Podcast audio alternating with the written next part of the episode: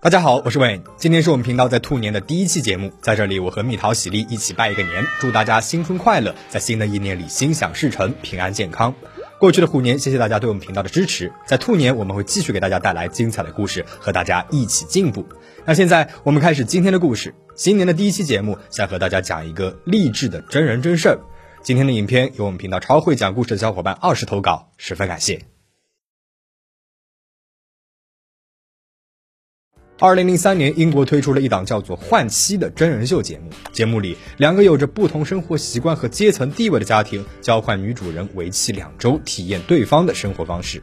二零零五年底，在湖南京师任职的李红丽被派往英国进修，看到了《换妻》这档节目，并且在心中埋下了一颗种子。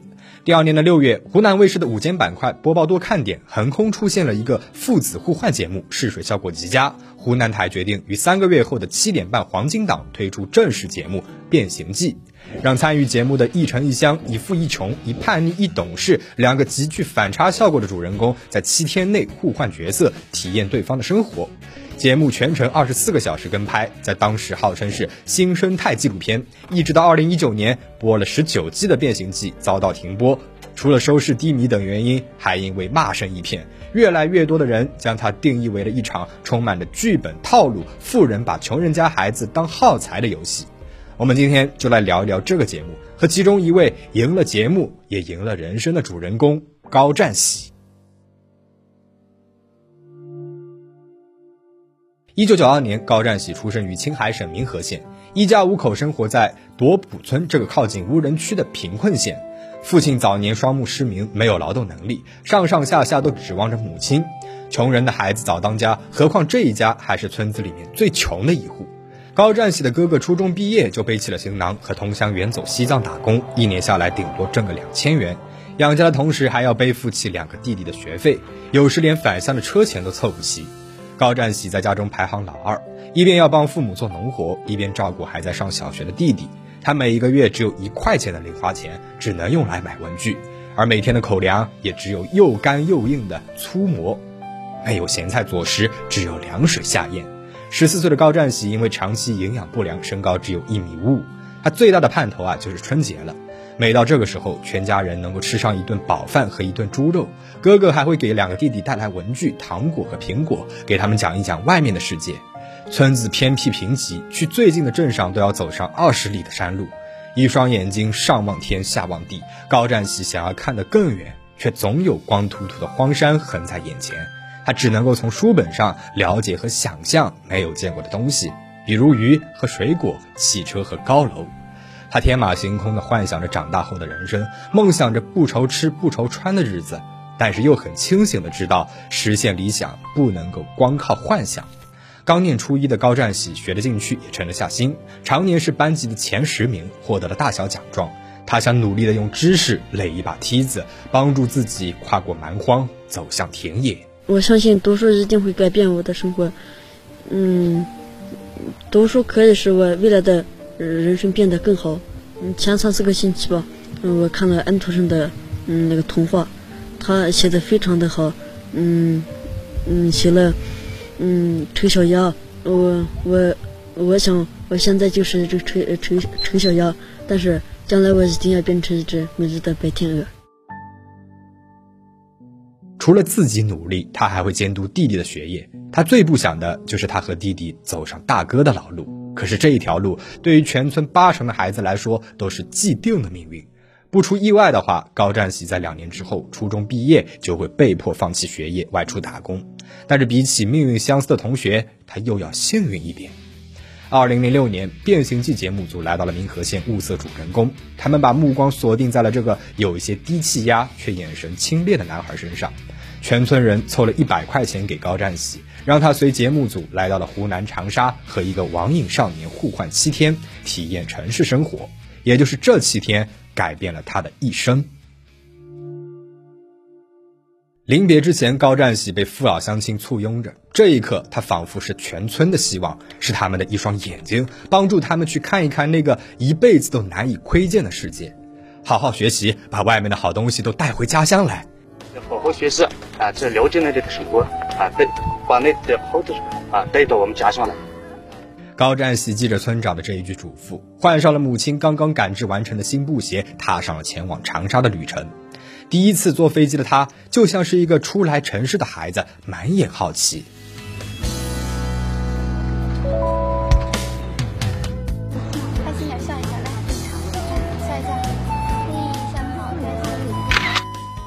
新城市的一切都在刷新着他的世界观。几十万元的宝马车，三百元的球鞋和新衣服，一个星期两百元的零花钱，这一切对高占喜来说都是一笔巨款。他坐在行驶在平坦公路上的轿车里，看着窗外飞速而过的繁华光景，流下了眼泪。新爸妈的讲究穿着，让他想起了失明的父亲和普通话都不会说的母亲。饭店里的精致菜肴让他想起了家里面的凉水馍馍。他局促且恐慌地消化着新事物，以至于吃饭的时候连掉了五次筷子。看着摆盘精美的水果，迟迟不敢伸手。在城市里面，不仅有源源不尽的干净水源，连洗头都不用自己动手，往理发店里面一躺就有人服务。而村子里面唯一的一口水井，混杂着苦嘴的泥沙，难以下咽。明明身在同一片天空下，如此落差，要比赤裸裸的贫穷更让这个十四岁的孩子心酸。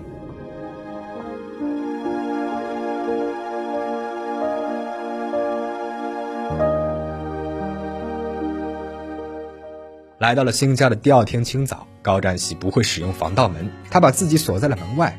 因为新爸妈还在睡觉，没有听见敲门声，他就在外面干等了几个小时，一边等一边抹眼泪。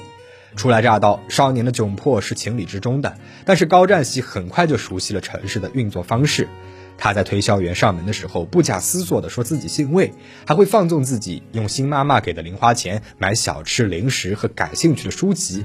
但是每一次呢，只许自己使用一二十元，超出预算的钱他坚决不花。渐渐的，他也不像刚来的时候那样只顾闷头学习，他学着享受起零食和电视，沉迷在了网络世界里。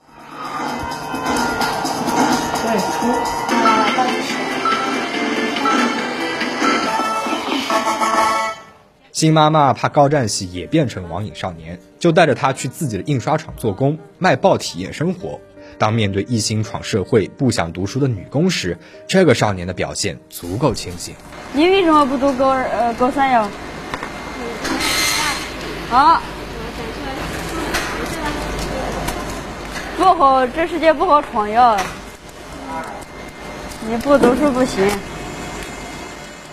高占喜在卖报的时候遇到了一个八岁的男孩，男孩的妈妈患有尿毒症，卧病在床。为了减轻家庭负担，他每天起早贪黑的在街边卖报纸。在男孩的邀请下，高占喜来到了男孩家。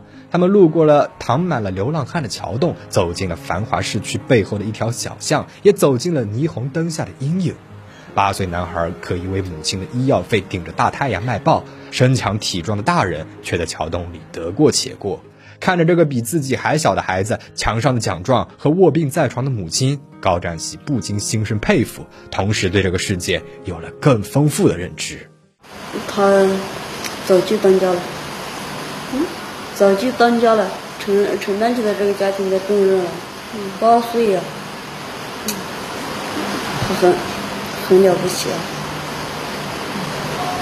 你觉得生活在城里面难不难？难呀。为什么？没有钱不行啊，买不到东西啊，是吧？嗯。竞争激烈啊，这里面。就是今天早上我去看那个，我去买呃取报纸时，在桥下睡的很多的人，嗯，他们都是没钱了，所以这城里生活比较的难呀。高楼林立的热闹都市，光鲜璀璨的欢乐场，灯光照不到的下声巷，这个十四岁的少年全都看到了。刻意安排也好，机缘巧合也罢，这些景象都让他更加坚定了自己的初心。很多人都说《变形记》呢是富人和节目组的游戏，但是对于高占喜而言，这更像是他的游戏，一场在 NPC 包围下的沉浸式体验。他知道如何投入，也知道。如何退出？结束交换的前一天，高占喜突然得知远在青海老家的父亲在挑水的时候不慎摔伤了腿。本来他正因为新爸妈买的自行车乐得找不着北，不想那么快回家，却在得知了消息之后，突然找到节目组提出第二天一早赶回青海的请求。当工作人员问他为什么的时候，他没有提起父亲，只是说了一句：“我的麦子熟了。”明天就回去吧，提前回去啊？快速。嗯快速？嗯，为什么呢？你不是不想回去吗？我那麦子熟了呢，啊，麦子熟了。高占喜回到房间，收拾起了行李，翻出了母亲为自己缝制的布鞋。刚来长沙的第一天，他获得了一双新球鞋，这双换下的布鞋就一直被堆在行李下，因为天气炎热潮湿，已经有些许发霉。高占喜拍打着布鞋上的灰尘和霉斑，说道：“其实布鞋更好穿。”临别之前，为了答谢城里的父母这几天的关爱，他特意找来了一家面馆，请两个人吃了一碗自己最喜欢的面，还送上了自己做的乒乓球涂鸦。带着这七天如梦幻一般的奇妙经历，高占喜踏上了回家的旅程。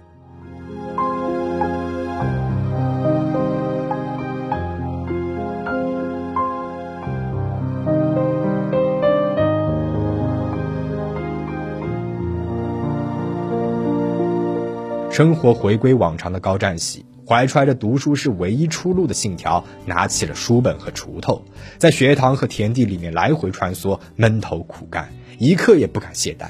在城里父母的资助下，本该两年后初中毕业就辍学的他，成功的进入了高中就读。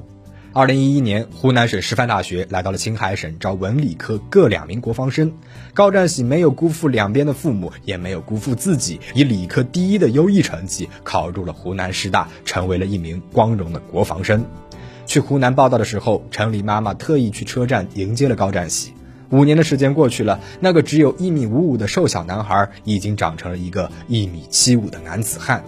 当被问到为什么要选择湖南师范大学的时候，高占喜毫不犹豫地说：“这是自己的第二故乡。”据说他毕业之后成为了一名武警，在部队里面担任教官。高占喜的可贵之处不仅在于自强和努力，更在于他明白那些不属于自己的美好不过是一戳就破的泡沫。他见到了光明，更耐住了黑暗。如今算来，高占喜已经有三十岁了。十六年前那个白天鹅的梦想，想必早就已经随着麦子成熟了一次又一次。高占喜的故事来源于《变形记》的第一期《网变》，播出之后获得了极高的收视率，为这档节目打响了第一枪。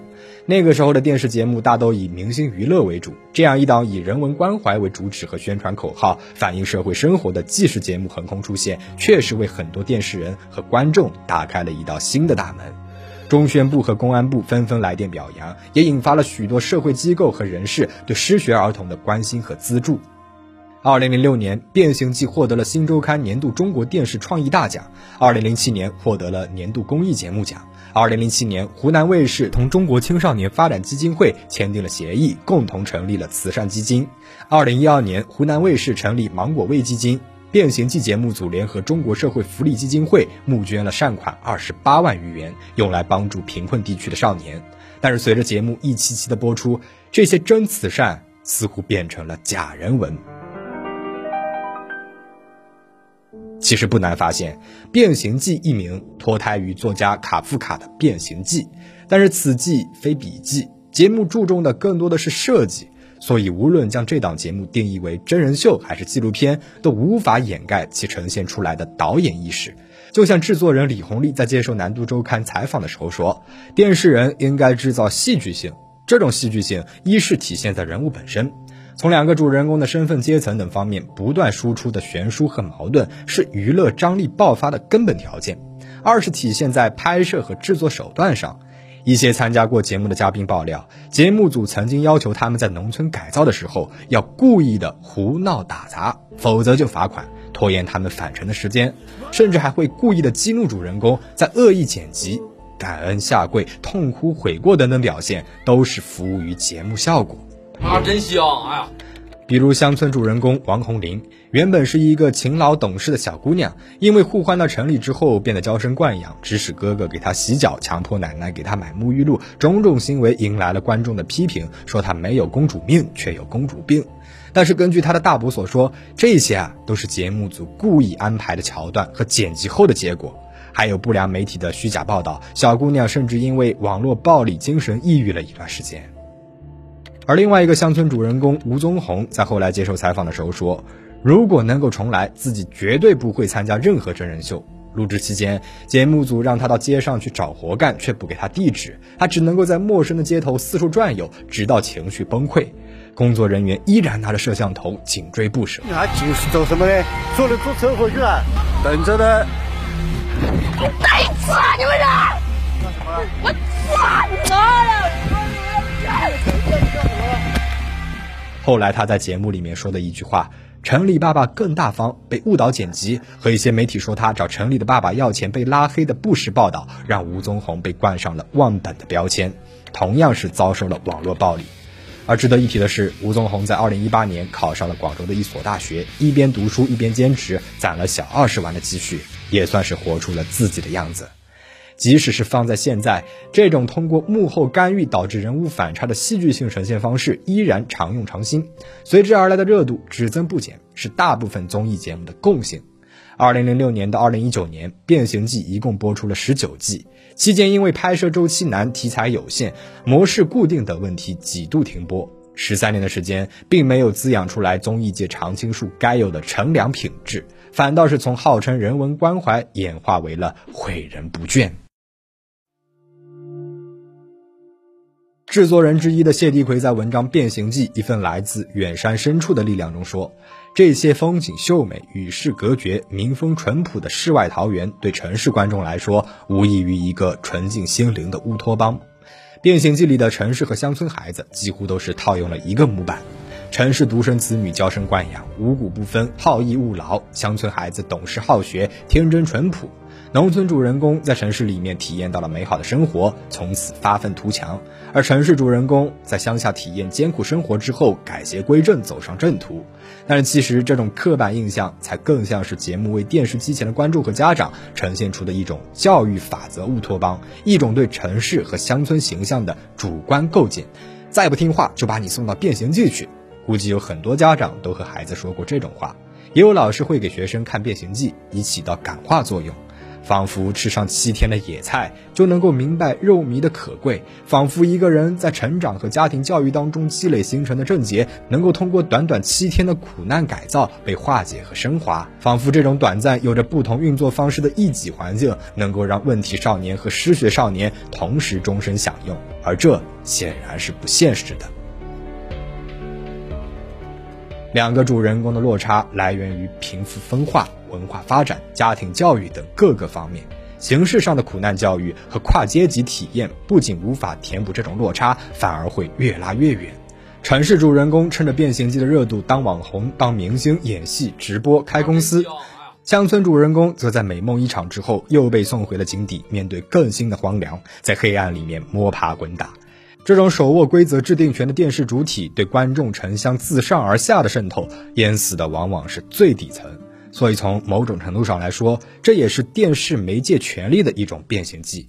如今，距离《变形记》的首播已经过去了十七年，那些农村孩子们，有的像节目里的李乐优一样，靠着城里爸妈的资助实现了阶级跨越；也有像梁小友那样，在回村之后因为同学嫉妒遭受校园暴力，在父亲去世之后早早辍学进入了社会，成为了一个网红；也有像小黑和尚领兄一样，饱受人间苦楚之后早早的离开了人世。也有人和罗先旺一样，靠着自己的努力飞出了大山，成为了人民教师，回馈大山。而城市里面的孩子们呢？有的靠着这个节目进入了娱乐圈，有的靠着直播和整容出圈，也有像王晨正一样，在改造之后还能够时常回去看望山区的老人和孩子们，给他们捐助一些物资。当初的主人公各有各的活法，各有各的悲喜，只可惜能和高占喜一样。认清现实，同时得到资助的人屈指可数，这是少数人的奇迹，甚至是多数人的上限。骏马自知前程远，不带扬鞭自奋蹄。也希望大家能够像高占喜一样，不论头抬得有多高，双脚是永远的稳稳的落在坚实的土地上，怀揣着理想，故自前行。祝大家新年快乐！我们下期再见。